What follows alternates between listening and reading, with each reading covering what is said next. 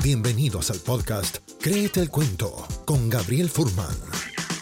En cada episodio exploraremos herramientas prácticas e historias de la vida real que te ayudarán a gestionar el miedo, accionar y conseguir resultados que antes parecían imposibles. ¿Cuándo fue la última vez que contaste una historia para conectar con tu equipo, para conectar con tu familia o para conectar contigo mismo? Estamos llenos de historias en redes sociales, en internet, en nuestra vida. Anécdotas e historias abundan. ¿Cómo podemos usar realmente el storytelling? Y aún mejor, el storyfulness para conectar con otros de forma auténtica en un mundo donde lo que más abunda es la distracción y la, falta de conexión. En este episodio tengo el honor de poder tener nuevamente a mi amigo Carles Caño para hablar acerca de lo que yo bauticé como el storytelling 2.0. A veces hay que dejar de contar historias y también investigar y saber cuál es el lado oscuro del storytelling. Carles, bienvenido a este espacio de conversación y gracias por estar aquí nuevamente. Muchísimas gracias, Gabriel. Encantado de estar por segunda vez en tu podcast. Muchas gracias. Gracias, gracias por estar aquí. También te agradezco mucho el regalo que me enviaste. Este es tu nuevo libro, ¿no? Exactamente, Storyfulness. Es como siempre hago la broma que es mi tercer hijo. Tengo una hija de 11, uno de 9 y este es mi tercer hijo. Está bueno. Y brevemente el título, ¿cuál, es, cuál, es, cuál es, el juego de palabras o qué, qué se une acá en Storyfulness? Pues eh, es que todo es storytelling. Storytelling es el término anglosajón para contar historias. Se usa mucho en ficción, películas, series, novelas, eh, cómics, etc. Pero también se puede usar para comunicar, enseñar o liderar. Y entonces, como todos son historias, que una historia es una experiencia humana, que puede ser pues desde una anécdota, algo que te ha ocurrido, un experimento científico, una noticia, un evento histórico, un mito, una fábula, una parábola. Es que hay muchas formas de historia. Entonces, estamos realmente en un océano de historias y este, el objetivo de este libro es toma plena conciencia de que estás en este océano de historias y de que los humanos entendemos el mundo y recordamos mejor el mundo con historias, no con datos y hechos. Entonces, juego con el mindfulness, que es tomar plena conciencia del momento presente, pues eh, storyfulness es tomar plena conciencia de las historias y sácales partido en la vida y en el trabajo. Está genial, está genial eso. Y aprovecho de hacerle una pregunta a la audiencia, a la gente que nos está escuchando. ¿Cuán bueno te consideras contando historias? La gente que nos está escuchando, déjanos tus comentarios acá de forma escrita. ¿Cuán bueno te consideras contando historias en tu vida profesional y personal y veamos entonces qué surge de eso. Otra cosa, Carles, que me encantó de tu libro es que hay un subtítulo, creo que se llama así, dice, ¿cómo lograr atención en la era, en la era de la distracción? ¿Qué significa eso? Esto me lo dio mi subconsciente porque yo estuve meses buscando un título para el libro, ya tenía el borrador y, y necesitaba un título y no me venía, no me venía. Entonces, eh, un día yo medito y un día meditando hay un truco que es que tú le pides cosas a tu subconsciente, por ejemplo, antes de acostarte y luego por la mañana a veces, no siempre, ¿eh? pero a veces te viene alguna idea. Y también lo hago a veces antes de meditar o, justo empiezo a meditar, me repito una pregunta como ¿cuál es un buen título para mi libro de storytelling? Me la repetí varias veces y era en verano, julio, que hacía calor, pero ¡pum! Me salió tanto Storyfulness como el subtítulo. Y yo creo que es porque estamos en un entorno tan, tan saturado de información que parecía que cuando parece que ya no puede estar más saturado, aparece algo nuevo, ¿no? Como TikTok, ¿no? Cuando TikTok y los vídeos y los reels, la inteligencia artificial que ahora puede generar libros así como churros y, y, posts para redes sociales. Entonces, la saturación va a más. Entonces, ¿cómo destacas? Pues bueno, tienes la opción esta de Trump o de pues, polemizar y camino me va, o puedes usar cosas como eh, las historias, buenas historias y maneras de empezar con gancho, dejando a medias para crear intriga y una serie de técnicas que usa gente que se dedica al storytelling en el mundo de la ficción, pero en este libro Storyfulness yo enseño algunas cosas para el mundo profesional, pues para si tienes que enseñar, liderar, comunicar. Me parece genial este tema de, de, cómo las historias realmente conectan con las personas. Yo es sorprendente. Desde que empecé a contar historias en mi mesa, todos los viernes en la noche tenemos, hacemos una cena familiar. Yo tengo tres hijos pequeños. Y es increíble, Carles, lo vivo en carne propia, como si quiero transmitir algún mensaje de sabiduría o alguna reflexión, no les hablo de lo que les quiero decir. Les cuento una historia que es un envoltorio quizás a un concepto que les quiero transmitir y es increíble. Mis hijos están así. Ojos abiertos, la boca. Y cuando no les cuento una historia, me dicen, ¿y la historia? y me la piden. es pues increíble. Es algo que parece que está como en la naturaleza nuestra, de que conectamos a través de eso. Sí. Qué raro, ¿no? Que no se lo expliques con unas diapositivas de PowerPoint. en plan, punto uno, punto. Que eso es lo que se hace muchas veces en el entorno profesional y no funciona. Y la gente, pues como no son niños o niñas, aguantan estoicamente, tienen, son gente educada y no se quejan normalmente, pero muchas veces es como soporífero y aburrido, no hay emoción. Esto ya lo decía Seth Godin, experto mundial en marketing, el año 2001, que hizo un manifiesto que era really bad PowerPoint, PowerPoint realmente malo, que, había eso, demasiada información, demasiados datos, demasiado texto y faltaba emoción, faltaba mm. historia, faltaba elementos visuales. O sea, hace 22 años que, lo ven diciendo y aún hay gente que lo hace esto. Y a veces hay gente que hace unas diapositivas mejores, más visuales, y yo creo que ha habido una cierta evolución, pero sigue faltando ese componente de, storytelling, de cuenta algunas historias relevantes con lo que tú quieres contar. Tú lo has dicho que es como un envoltorio. Yo siempre hago en mis cursos y talleres, eh, pregunto, ¿quién de aquí tiene mascota o ha tenido? A ver, ¿qué habéis tenido? ¿no? Pues perro, gato, tortuga, alguno te dice iguana, ¿no? dice, bueno, ¿y alguna vez le habéis tenido que dar una pastilla o una medicación? La mayoría te dice que sí. ¿Les gusta que se le des? La mayoría te dice que no. Dice, ¿y cómo lo hacéis? Entonces te dice, pues se lo mezclo con jamón, con chorizo, con no sé qué, con... con... Y yo le digo, pues mira, la pastillita esa es el concepto que tú quieres transmitir y el jamón, el chorizo o el tofu es la historia que hace que entre mejor. Entonces, eso es el storytelling, es una manera de hacer que entre mucho mejor aquel concepto que quieres enseñar, que quieres transmitir a tus hijos, a tu equipo, etcétera.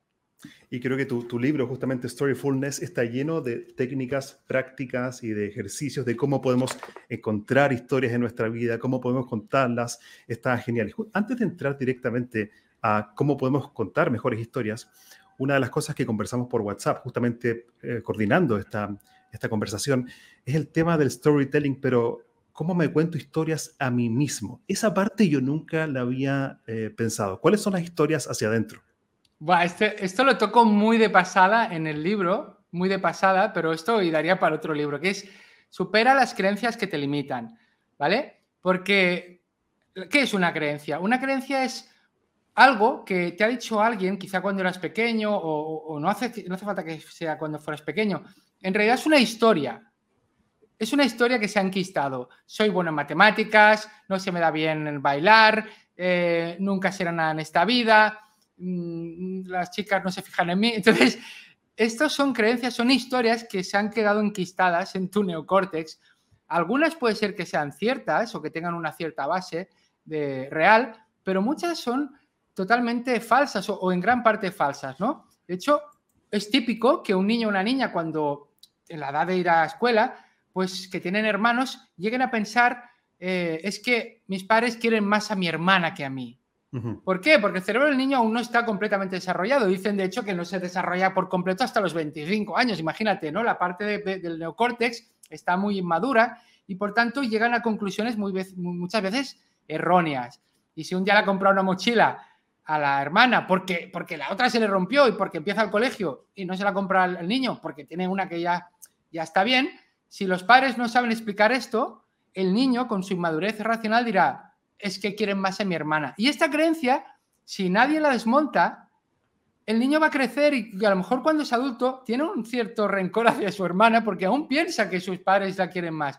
Eso es una historia que se ha enquistado y que no tiene ninguna base.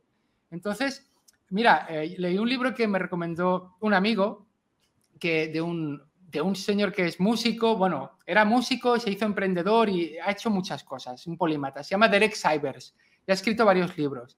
Y hay uno que se llama lo que tú quieras. Me ha salido en plan yankee, perdón, porque lo que, tú quieras, porque iba a decir el Anything You Want. Es un libro pequeñito, se puede leer una hora, es maravilloso. Y Derek Sivers, creo que cuando tenía 15 o 16 años, decidió que quería ser músico. Y se aplicó, pero como se aplica a un atleta de, profesional de élite, es decir, practicando, estudiando, aprendiendo, de, pero mucho, ¿no? Y él tocaba, no sé si la guitarra, pero también cantaba. Y, y de hecho se convirtió en músico profesional y tenía una banda y tocaba, tocaba eh, y cantaba. Y la gente le decía, está bien tu grupo, pero tú no tienes voz, no tienes talento de cantante, búscate otra persona. Y se lo decía mucha gente, mucha gente durante mucho tiempo. Pero él seguía currando cada día, lo explica en el libro. Podía estar una hora haciendo técnica vocal cada día, durante años. La gente le decía lo mismo. Y al cabo de 15 años, después de un concierto, alguien le dijo, ostras, tienes suerte porque tienes una voz increíble y eso o naces con ello o no naces con ello. Entonces, él no pudo evitar reír porque llevaba 15 años trabajando muchísimo y le habían dicho que no servía para esto. Claro, si esa creencia tú la tomas, no sirves para esto, entonces es probable que decidas abandonar o que digas, bueno, pues, pues voy a buscar un, un cantante, yo haré de guitarra, ¿no? Pero en este caso, él decidió que quería hacerlo. Cuidado que aquí hay una cosa que se llama sesgo de supervivencia, que es un sesgo cognitivo que nos fijamos solo en los casos de éxito. Y por casos de éxito hay gente que a lo mejor se le ha currado 15 años y no ha tenido buena voz.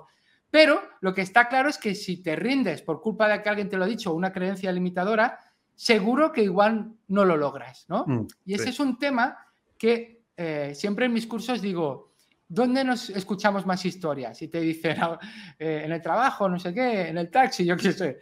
Y yo digo, aquí, en nuestras cabezas, desde que nos despertamos hasta que nos acostamos. Es más, cuando soñamos también hay historias, historias raras y, absurdas, pero son historias.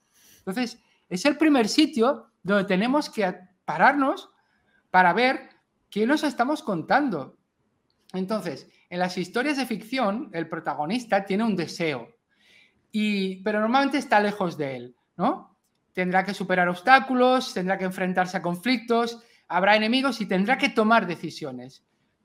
Pero cuando termina la historia, normalmente una buena historia, el, el, protagonista no sabemos si ha logrado lo que quería o otra cosa diferente, pero normalmente se ha transformado.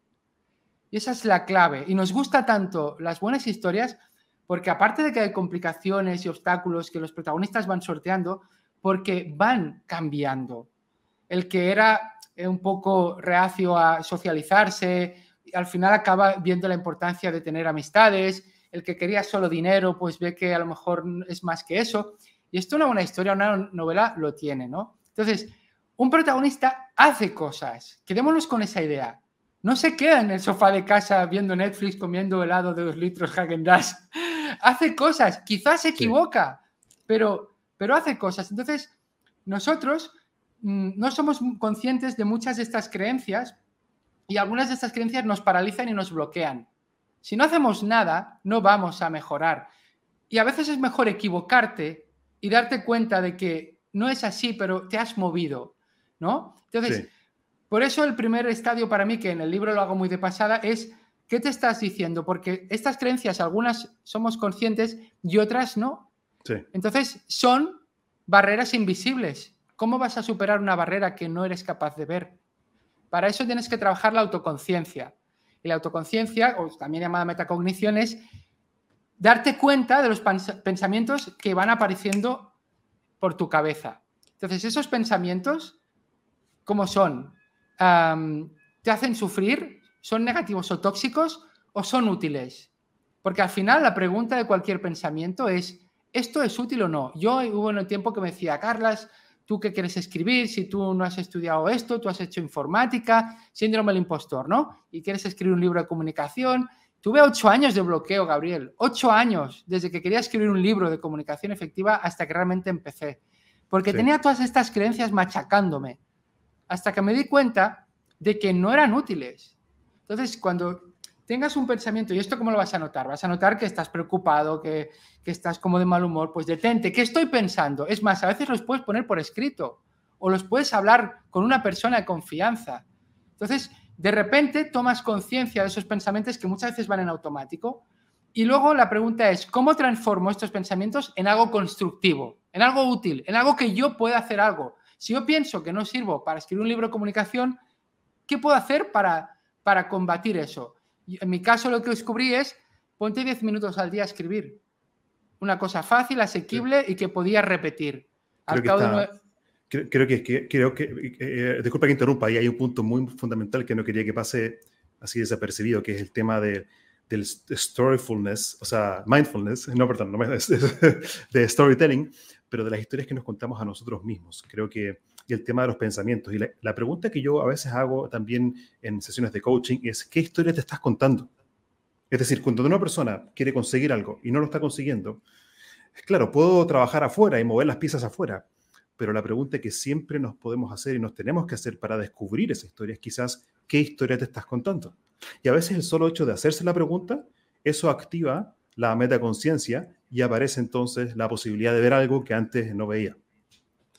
Es que es genial, es que, ¿ves? Coincidimos mucho con, tu libro Créete el Cuento. Y yo creo que yo lo que hago muchas veces es tomar cosas del storytelling en ficción y trasladarlas a la vida, a la vida real, ¿no? Para comunicar o para desarrollo personal.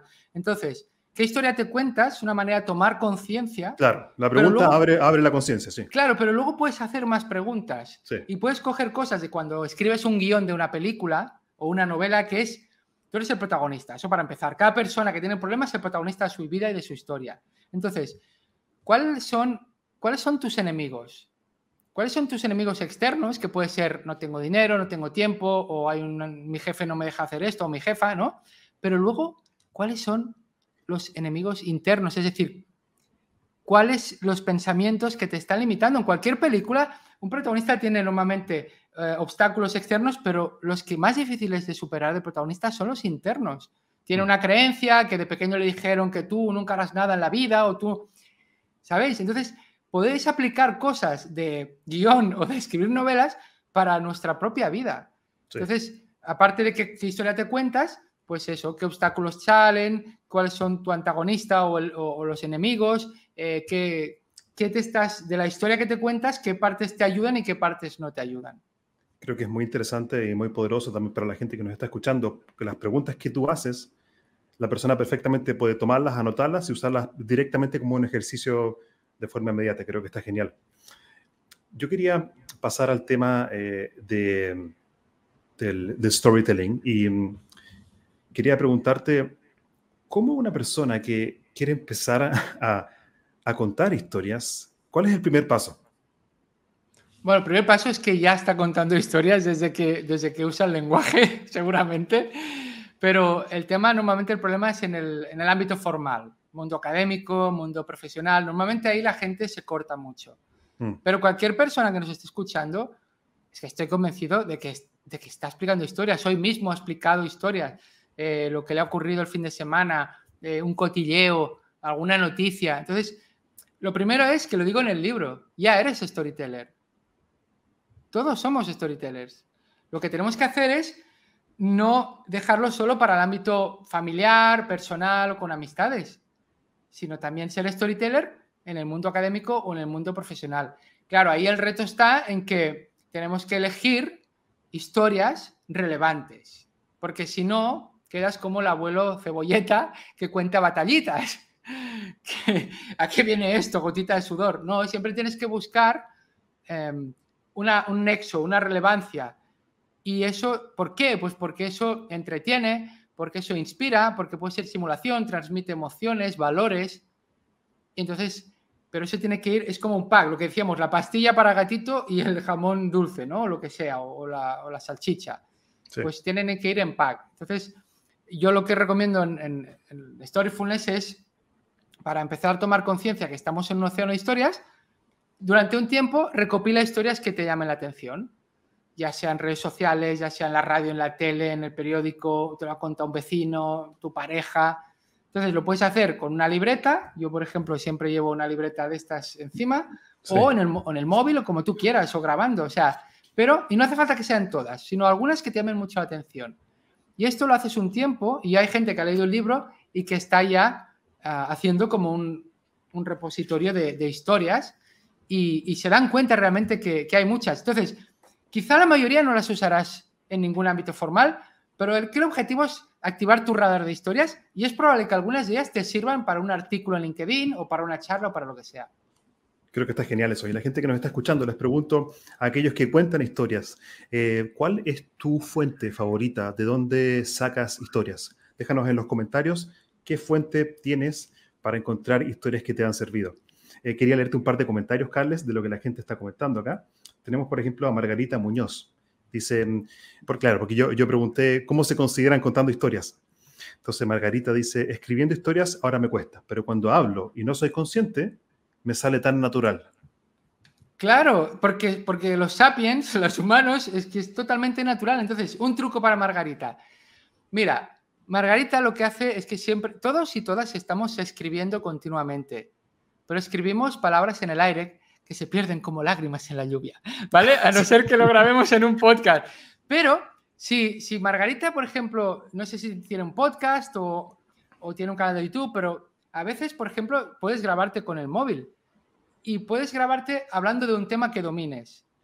Y luego te escuchas y puedes transcribir. Es más, hoy en día hay servicios de transcripción de audio que son increíbles. Yo uso uno que se llama castmagic.io, que puedes probarlo gratis una semana, te hace poner la visa, pero si no, luego te das de baja, no pasa nada.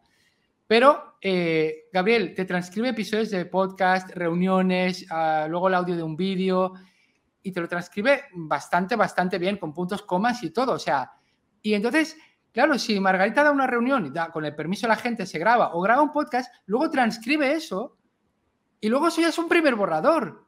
No hay bloqueo. Luego ya lo vas a editar y vas a cortar esto y aquí me he enrollado y aquí he dicho, mm, ah, bueno, pero estamos escribiendo continuamente. Lo que pasa es que cuando nos ponemos delante de una pantalla con, la hoja en blanco nos entra el bloqueo del escritor.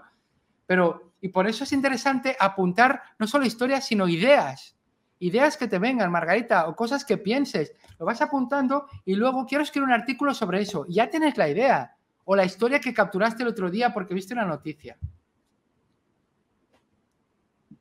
Creo que está genial el, hábito de, tener esta libreta donde vas registrando todo lo que va pasando durante el día. Ahora, claro, hay que tener las ganas también. Mucha gente que quiere hacer algún ejercicio como de, escritura, muchas veces me ha dicho a mí en sesiones de coaching o también en, programas, es que buscan que sea perfecto. Entonces ahí está este como, como falta de atreverse a hacer de forma imperfecta, que es justamente lo que yo propongo en el libro Créete el cuento, es el poder de la acción imperfecta. Hay que soltar eso y también es una historia quizás.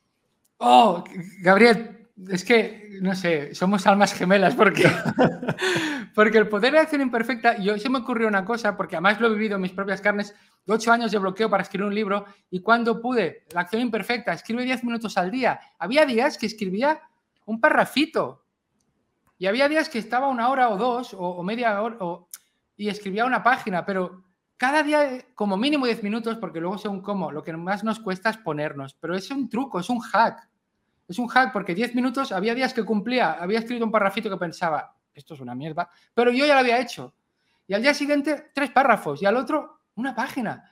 Entonces, se me ocurrió esta frase, busca, no la imperfección, no, la imperfección. Busca, y además busca la imperfección continua.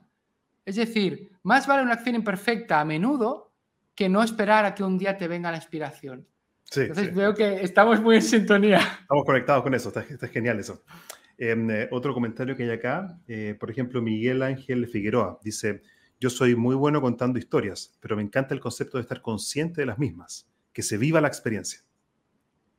Sí, bueno, supongo que se refiere Miguel Ángel a lo que estamos diciendo, ¿no? De cada uno de nosotros y nosotras somos nuestro propio protagonista y estamos viviendo nuestra propia historia, ¿no? Sí, que sí. Tiene, que tiene un montón de capítulos y de escenas y hay arcos narrativos que es eso, ¿no? La transformación inicial y final, ¿no? Y esto es, un, es algo muy potente que la gente no se plantea, ¿no? Y cuando estás en un momento difícil, una de las cosas que, que desde hace años yo me, me digo es, vale, ahora estás en un hoyo, ¿no? Pero esto, bueno, como decían los estoicos y tanta gente sabia, esto también pasará. De hecho, esto se aplica a lo bueno y a lo malo. Puedes estar en la mm. cúspide, esto también pasará puedes estar en el hoyo, esto también pasará. Y luego lo miras, miras, echas la vista atrás y recuerdas con cierta nostalgia, hostia, cuando estaba ahí en el hoyo, ¿no? Y al final cómo lo, logré salir de esa situación.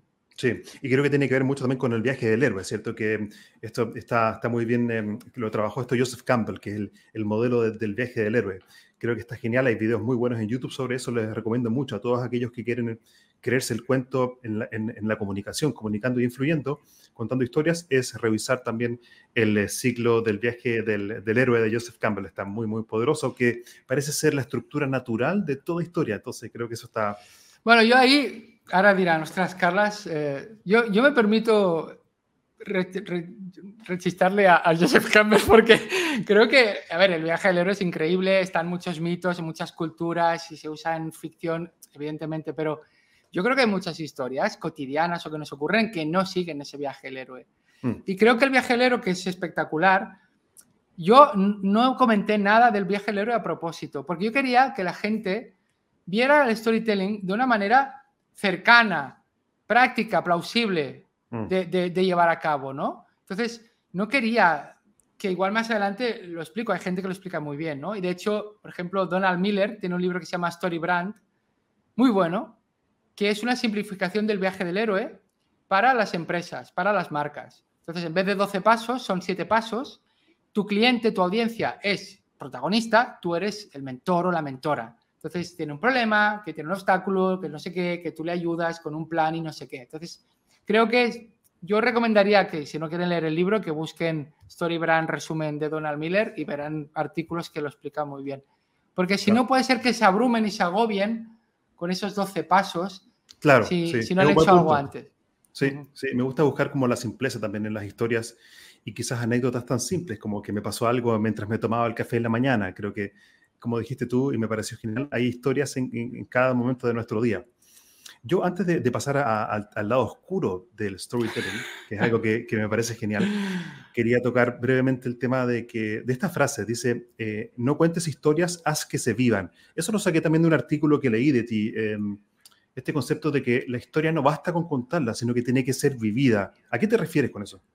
A ver, es que hay varias maneras de usar storytelling. Una es contar historias y si aprendes cosas como lo que cuento en mi libro o explica montones de gente muy bien, como cómo crear intriga o cómo crear imágenes mentales o etcétera, ¿no? Pues eh, normalmente enganchas más. Por tanto, esto es una primera forma de usar el storytelling, seguramente la que se usa más a menudo. Pero luego hay otra es que haz que la gente viva una historia. Mm. Y esto hay quien le llama story doing. Y yo, por ejemplo, que he sido profesor muchos años, cuando una persona o alguien que es formador o formadora, pues puedes hacer lo típico que explicas y luego pones una pequeña actividad, pero eso no es story doing. Pero si yo, por ejemplo, eh, una, di una vez una formación en una empresa sobre agentes de cambio en la empresa, ¿vale? Que tenían que, una empresa de 500 trabajadores y trabajadoras tenían que, cambios muy importantes, habían contratado una consultora de esas para cambiar todos los procesos y claro, eh, eligieron a 50 personas que harían de agentes de cambio y yo les hice una formación. Entonces, yo lo que quise es que vivieran un, proceso parecido, a ver, más o menos, al que viviría eh, todos los trabajadores y trabajadoras cuando implantaron todos estos cambios. Cuando en estos cambios, pues a la gente normalmente no siempre son bien recibidos porque hay una costumbre de hacer las cosas de una manera, luego hay frustración, esto no me sale, cómo lo hago, quién pregunto. Entonces, yo monté equipos de ocho personas y al final tenían que hacer una presentación cada equipo de cada uno de los procesos que tenía la empresa y la idea era qué es lo que eh, no está funcionando y cuáles son las mejoras nuevas que se van a hacer. Entonces, y les dije, y esto vais a tener momentos de que no sabéis y tal. Y, de hecho fue curioso porque a mí me dieron a entender eh, el equipo directivo que, que, igual ya sabrían los nuevos procesos, pero me di cuenta medio del curso de que no sabían aún cuáles serían esos nuevos procesos. Y la gente estaba agobiada. Y yo les dije, les dije, bien, porque este agobio que estáis sufriendo ahora, lo va a sufrir la gente cuando tenga que implementar nuevos procesos. Entonces, vamos a tenerlo en cuenta y además eh, repartir roles en cada equipo, tres roles, y uno era el metaanalista, que era la persona que analiza un poco como la metacognición. ¿Qué está pasando en mi equipo? Ahora nos agobiamos porque nos han dicho que tenemos que implementar las cosas nuevas y nadie nos ha dicho las cosas nuevas. Ahora vemos que hay poco tiempo. Ahora estamos un poco desorientados porque no entendemos cómo hay que hacer la presentación. Que de hecho, el nombre este de metanalista, eh, como era muy complicado, decían el rol del, del mentalista, ¿vale? Pero es la idea de toma conciencia de esa montaña rusa, porque cuando vives una historia hay una montaña rusa de emociones. Entonces, luego hubo incluso un grupo que ya muy perdido, pero al final hicimos una dinámica que, que otro grupo lo ayudó. Luego hicieron las presentaciones, las hicieron genial. Dijimos, oye, pues si no sabéis las cosas nuevas, explicadlas que ahora cómo funcionan y cuáles son los problemas principales que habéis detectado. Y lo hicieron súper bien y lo hicieron con, pequeñas escenas, con humor y lo hicieron genial. Y de hecho, la mayoría les pasé un cuestionario de feedback antes de hacer la presentación y todo el mundo, mucha gente ponía, yo no haría la presentación, no sé qué. Y, cuando ya hicimos las presentaciones, salieron también, incluso con humor, pregunté otra vez y dijeron, sí, es que esto es lo que daba sentido al curso. Ah, ah. Claro, y ahí es un story doing, porque han hecho algo que vieron el resto, compañeros y compañeras, sufrieron por el camino, pero al final mereció la pena. Esta es la idea. Y esto, por ejemplo, las, las empresas a veces los retos que monta, pues yo que sé, Nike o yo que sé, cualquier empresa, a veces por redes sociales, esos son pequeños story doings. Creo que está genial eso y gracias por compartir ese, esa dimensión que yo no conocía, que es el story doing. Y em, creo que se puede aplicar. Te voy a recomendar un, libro increíble, que es, es maralibroso, de Chip Heath y Dan Heath, que en inglés es este, The Power of Moments. Y en castellano, en español es eh, Momentos Mágicos. Ya. Este libro es una maravilla y este un poco te enseña cómo crear momentos mágicos en cualquier experiencia que tú tengas que diseñar. Un taller, una charla, si tienes un negocio como un hotel, si eres guía turística y tienes que montar una, pues una excursión y tienes que hablar de cosas. Y Entonces, te habla de cosas como eso, crea picos, que son momentos álgidos, sé consciente de los valles, cuida mucho los finales, hay una norma que se llama la norma pico final, la gente tiende a olvidar la duración de las experiencias, solo recuerda los picos, momentos buenísimos, y los, y los, y los hoyos, momentos mm. bajos. Y el final, el final deja en la memoria una huella muy importante. Por tanto, si cualquier persona que nos escuche, que tenga que preparar un taller, una charla, un episodio de podcast, un libro, un video de YouTube, un, tiene que cuidar mucho el final. Y una cosa que yo veo muchas veces es que el final es, bueno, vale, pues muchas gracias a Dios en las charlas y es como, wow, no, no, no. Así, hay una, hay una caída ahí. Claro, acaba con una cita inspiradora, acaba con una historia conmovedora o con una reflexión potente o con un poema, no lo sé, pero acaba a lo, grande. Y luego, en tu experiencia, diseña, incluso lo puedes hacer con libreta, una línea de tiempo sea cual sea la experiencia, de hecho esto se hace en User Experience, se le llama la, ¿cómo era? El, ah, se me ha olvidado, el viaje emocional, creo, bueno, no me acuerdo, pero es tener en cuenta las emociones. van pasando por distintos tipos de emociones durante el proceso. Claro, desde cuando yo quiero comprar un billete de avión para Helsinki, lo primero que hago, voy a Google, no sé qué, entonces me agobio porque no sé qué web ir y esto, los precios son caros, pero luego lo consigo y luego eh, me dicen que si el seguro, y ahora yo dudo porque no sé si comprar el seguro o no. Entonces, esto en cualquier experiencia, y luego tú incluso en este libro te dicen en momentos mágicos que un, un valle, un, un hoyo, cuando un cliente tiene una mala experiencia, es una oportunidad para que tú, si la detectas, le des la vuelta y a lo mejor lo compenses dándole millas de vuelo o haciéndole un regalo y lo transformes en una buena experiencia. O sea, que es que el storytelling, yo estoy loco con el storytelling porque se aplica a todo, amigos, es que no lo ves. Creo que está genial eso. Y, yo justo em, eh, estoy haciendo ahora varias asesorías de comunicación efectiva y liderazgo, pero individuales. Esta semana empecé con, tengo tres, cuatro clientes nuevos y lo que quiere la gente es aprender a comunicar para conectar con otros y movilizarlos a la acción. Está como este deseo de quiero comunicar bien, pero no solamente eso, quiero que esto llegue de forma emocional a otros para que ellos hagan también, se movilicen y generen resultados. De hecho, tiene que ver con la pregunta también que hace Claudio Barahona aquí. Él preguntó, ¿qué es una buena historia? ¿La que emociona o la que hace movilizar a alguien? La, que hace las dos cosas. Esa es la mejor historia. A ver, es que al final, ¿para qué vas a usar esa historia? Para que tus hijos, como has contado Gabriel, te hagan caso en algo que les has dicho, la importancia de lavarse los dientes, para que tu equipo se motive y haga unas acciones que no hace. El para qué es importante. Eso es lo primero. entonces, yo lo que diría es que en estos casos, si tú quieres que la gente... A ver, vamos a desmitificar una cosa. El storytelling no arregla todos los problemas. Es muy efectivo, pero no... Vamos a romper ese mito de que con una buena historia la gente, yo soy el Mesías, oh, Carla, sí, va a hacer todo el mundo el 100% lo que yo les diga. Eso no es así. No es así, incluso gente mucho más buena que yo comunicando no lo va a lograr. Nadie logra el 100% de, de ratio de conversión de, de una charla o de un mensaje. Lo que sí podemos hacer es aumentar ese porcentaje. Y yo creo que si quieres influir mejor, y eso es una cosa que seguramente tú dices, yo digo en mis talleres y cursos y charlas de, comunicar con eficacia, conoce a tu audiencia y mm. adáptate a ella. Que tu equipo está desmotivado. ¿Por qué? ¿Qué necesidades tiene que no están siendo cubiertas? ¿Qué deseos tiene que no puede cumplir? ¿Cuáles son sus miedos y sus frustraciones?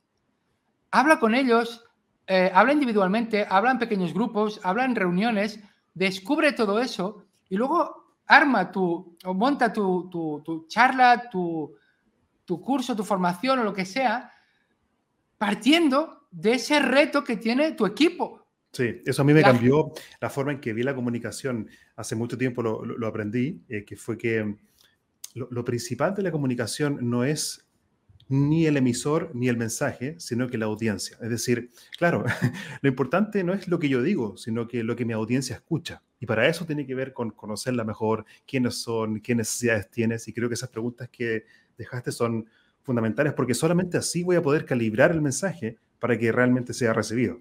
Creo que eso... déjame hacer un pequeño inciso.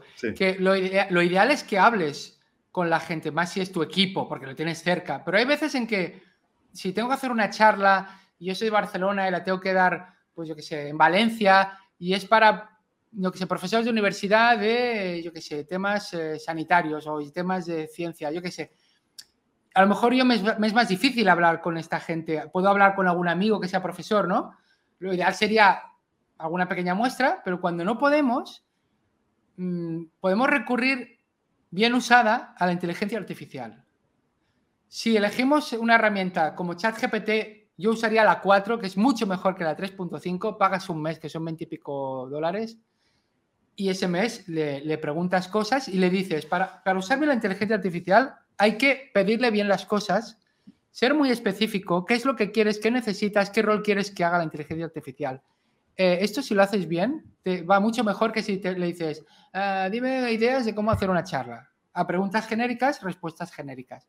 Entonces, también pueden usar el chat del buscador Bing de Microsoft, BING, que está usando tecnología ChatGPT 4, pero es gratis. Entonces, eso sí, tienes que usar el navegador Bing, que creo que en el caso de Linux no hay, pero para Mac y Windows sí. Y para el móvil te tienes que instalar la aplicación Bing y crearte una cuenta en Microsoft. Pero estás usando gratis tecnología ChatGPT 4 y entonces tú le preguntas, tú le dices, soy Gabriel Forman, tengo que dar una charla sobre motivación para equipos directivos de farmacéuticas. Eh, dime cuáles son las principales eh, frustraciones, miedos, aspiraciones y no sé qué más, y objetivos de este tipo de gente. Y puedes decirle, y puedes decirle, pónmelos en primera persona. Y te lo pone. Tengo miedo de que, no sé qué, la gente se quede solo con la anécdota y no con lo que quiero decir. Eh, no sé nunca qué historia y te da un primer listado que te puede guiar. No lo tomes al pie de la letra, usa tu inteligencia. Claro, claro, es una guía, pero sí. Te guía y a partir de ahí, pues puedes decirle, vale, de este miedo que me has dicho, eh, ¿cuál sería, eh, pues yo qué sé, dame tres argumentos que rebatan ese miedo? Que a ver, que seguramente tú ya lo sabrás, pero y seguramente de los que te dé tú ya sabes alguno. Y luego le puedes decir, cuéntame alguna historia que tenga que ver con este argumento o con este miedo, cítame la fuente. Luego siempre tenéis que, comprobar, porque ya sabéis que la inteligencia artificial a veces alucina respuestas. ChatGPT 4 no alucina tanto como el 3.5, pero siempre hay que comprobar esa fuente, ese estudio que te cita. Creo que de, de, hecho, aquí mira, mira, lo que dice aquí Claudio Barahona. Dice, en ChatGPT o Bing tienes que describir una pequeña historia de contexto para las preguntas, dice. No acabo de entender a qué se refiere. Claro, no sé bien exactamente a qué se refiere, pero me imagino que... Si lo puede aclarar, Claudio, pues se lo agradeceremos. Sí.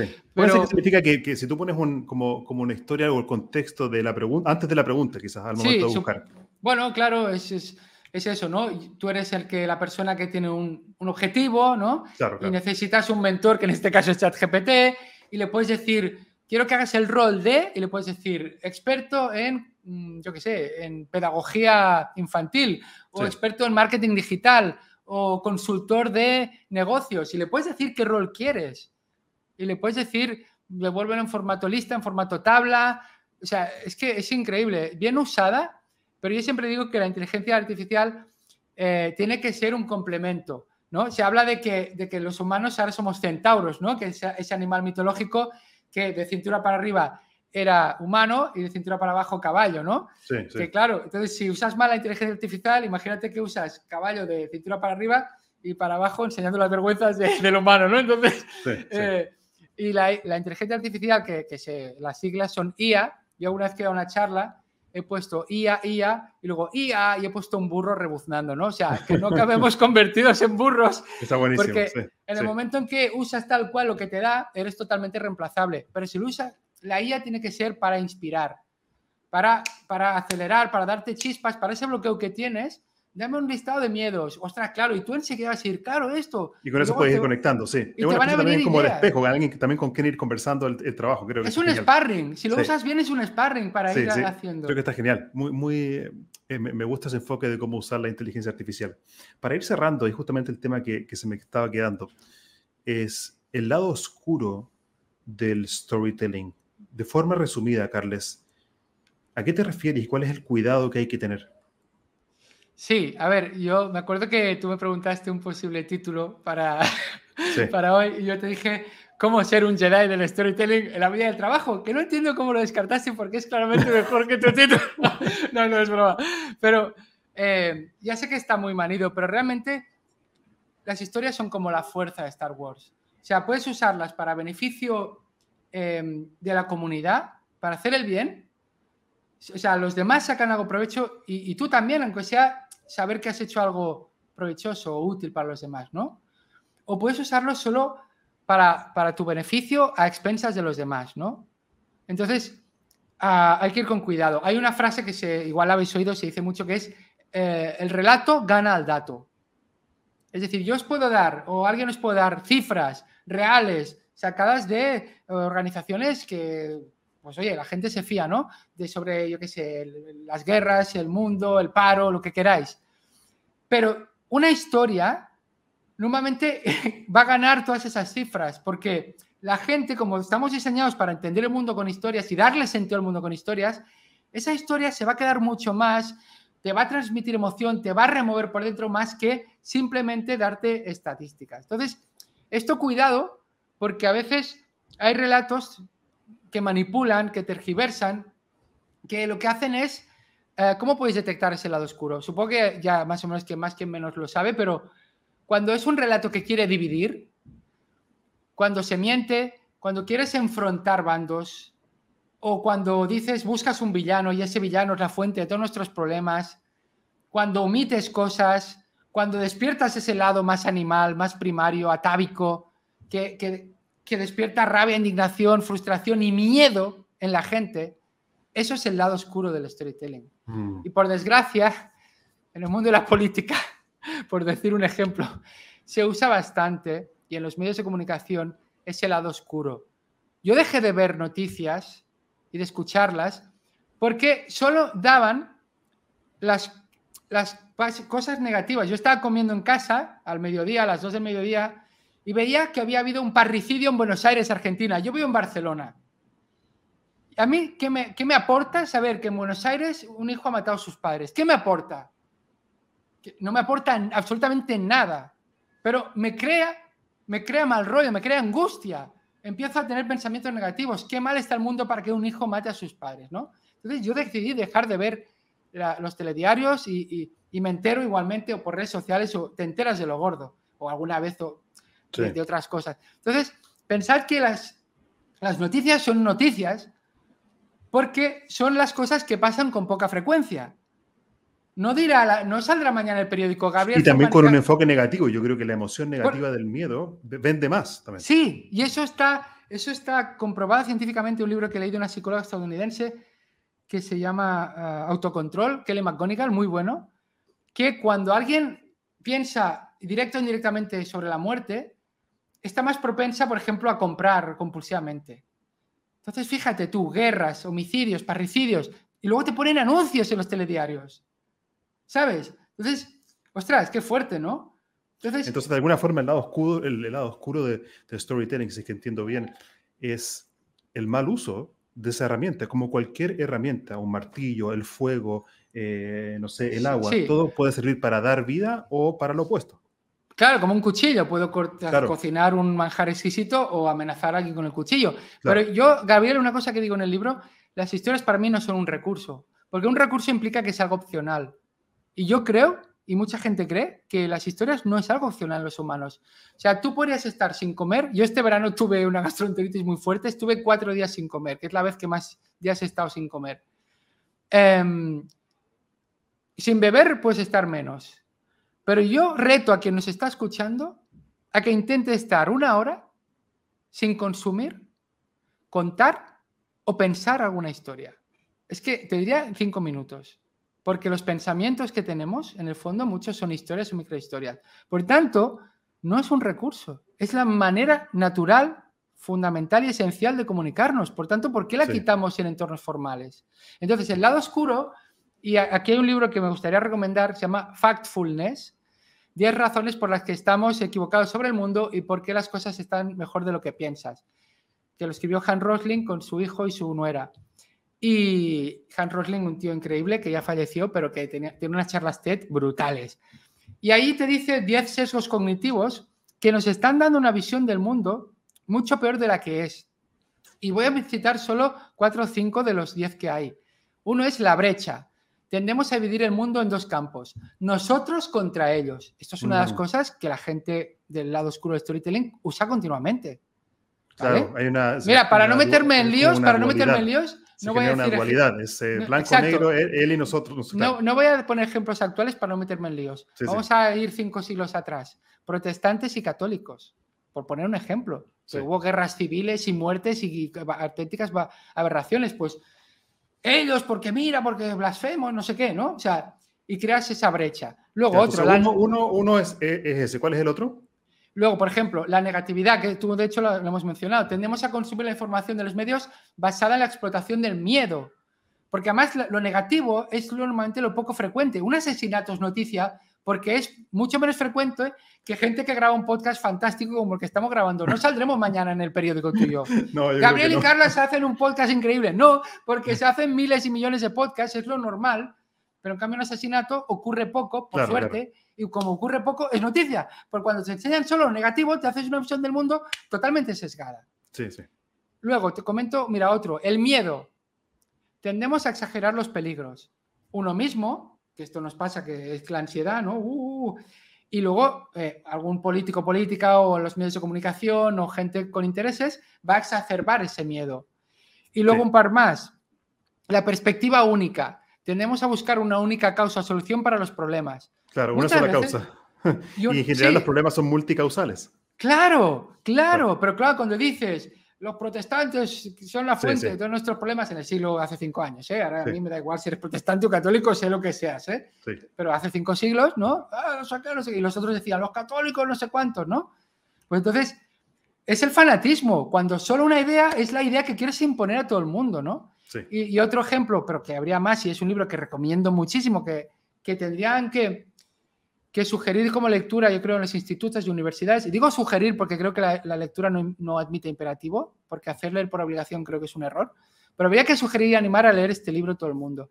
Otro ejemplo es la culpa. Tendemos, tendemos a buscar un problema, perdón, tendemos a buscar un culpable para los problemas. Ah, sí, sí, que tiene que ver con la víctima y todo eso. Creo que está genial esa lista y... Claro, y hay más, ¿eh? Pero entonces... sí, tenerlo presente y también mostrarlo y se puede usar en contexto también de de, storytelling, quizás cómo eso afecta también las emociones de las personas. Entonces, esto lo escriben muy bien los autores de Factfulness, que la gente que usa esto, nos ocurre todo esto de que, claro, no hay trabajo y no sé qué, y la economía y la inflación, porque tal, no sé qué, la inmigración, no sé qué, no sé qué, no sé qué, o el partido este, ¿no? Ese es el villano. Entonces, lo dice muy bien, cuando señalas a un villano, la gente, y se lo cree, ya dice, esa es la fuente de mis problemas y ya deja de pensar. Sí, sí. Y seguramente, igual ese villano tiene alguna parte, a veces no, o a veces tiene una parte de la ecuación, pero hay muchas otras cosas que has dejado en el camino. Gracias por, por compartir esa información, creo que, que, es relevante y nos permite también em, tener una visión más, más crítica de, de, lo que observamos y estar atentos. Yo quería ir cerrando esta conversación, Carles, eh, primero preguntándole a la gente que nos está escuchando, ya sea esto en vivo o la grabación, en una línea, escríbenos qué aprendizaje valioso te llevas de esta conversación que tuvimos hoy con Carles Cayo. Déjanos eso en los comentarios, aunque no sea perfecto, lánzate, atrévete, déjalo ahí en los comentarios. Carles, si la gente quiere conectar contigo, conseguir este maravilloso libro Storyfulness, ¿cómo puede hacerlo? Pues, em, pues mira, eh, se vende en papel en, en, una editorial que se llama Cool Books, que ya te pasaré el enlace, ¿no? Coolbooks, Bueno, si buscas Storyfulness, esto es un libro que eh, no es autopublicado, con una empresa de servicios editoriales. El acabado, como has visto, está muy trabajado, pero por eso de momento en papel no está en Amazon. Se puede comprar desde Latinoamérica con impresión bajo demanda, que también... Eh, si buscas... ¿cuál, es, cuál, es la información puntual? ¿Dónde se puede conseguir entonces? Si vais a storyfulness.com, eh, ojo que Storyfulness escribirlo tiene su miga, porque es una sola L y, dos S, ¿vale? Ahí, ahí lo están viendo y, si quieren conectar contigo, hacerte alguna pregunta de comunicación de tus talleres, ¿cómo llegan a pues, Pues por Twitter, por ejemplo, en Presentástico o en Instagram, Presentástico. Y ahí, por ejemplo, y luego también me gustaría que em, quiero hacer un pequeño obsequio a tu audiencia, que es que en el libro igual lo has visto, que hay un código QR para... Ay, por cierto, se puede comprar en Amazon en formato Kindle el libro. Ah. ¿Vale? Pero que mm, hay un código QR para acceder a un curso complementario, que son unos 10 vídeos, que es una hora y cuarto, para complementar el libro. Y eso en principio solo ve la gente que compra el libro, pero quiero hacer un obsequio a tu audiencia y aunque no compre el libro, que pueda ver ese pequeño curso donde espero que aprenda cosas. Entonces tiene que ir a storyfulness.com barra bonus. Y ahí sí que tenéis que ponerlo directamente, storyfulness.com barra bonus. Te das a alta en mi lista correo y vas a recibir el acceso a esos vídeos. Gracias, está buenísimo, buenísimo. Carles, quiero agradecerte por tu tiempo y generosidad y gracias por estar eh, con nosotros nuevamente en el, podcast, era la segunda vez. Pues eh, yo te quería agradecer que me invites por segunda vez y permíteme que predique con el ejemplo, dame unos segundos más, porque quería acabar un poco de forma bonita, ¿no? Que es que, que el Storyfulness, que se puede aplicar, como he dicho, en desarrollo personal, y a veces la gente va por la vida un poco como pollo sin cabeza, ¿no? Son actores o actrices de, de una historia. Pero yo lo que digo a la gente es, sé guionista de tu propia vida. ¿Vale? Es decir, que tú también tienes capacidad de decidir en qué momento qué hago, no solo te dejes llevar. Y por eso el storytelling es tan potente y aprender estas herramientas te va a ayudar incluso a tu vida. ¿Cuál es mi obstáculo? ¿Cuál es mi obstáculo externo? ¿Cuál es el interno? Márcate un propósito, como cualquier protagonista de novela o película, y ese propósito, montate un sistema de hábitos y con paciencia como yo hice con 10 minutos al día, ten paciencia, disfruta las pequeñas victorias, compártelo con gente y al final lo vas a lograr. Gracias, gracias por compartir ese, ese final. Seguimos en contacto, Carles, y gracias por estar con nosotros. Perfecto, un abrazo. Gracias.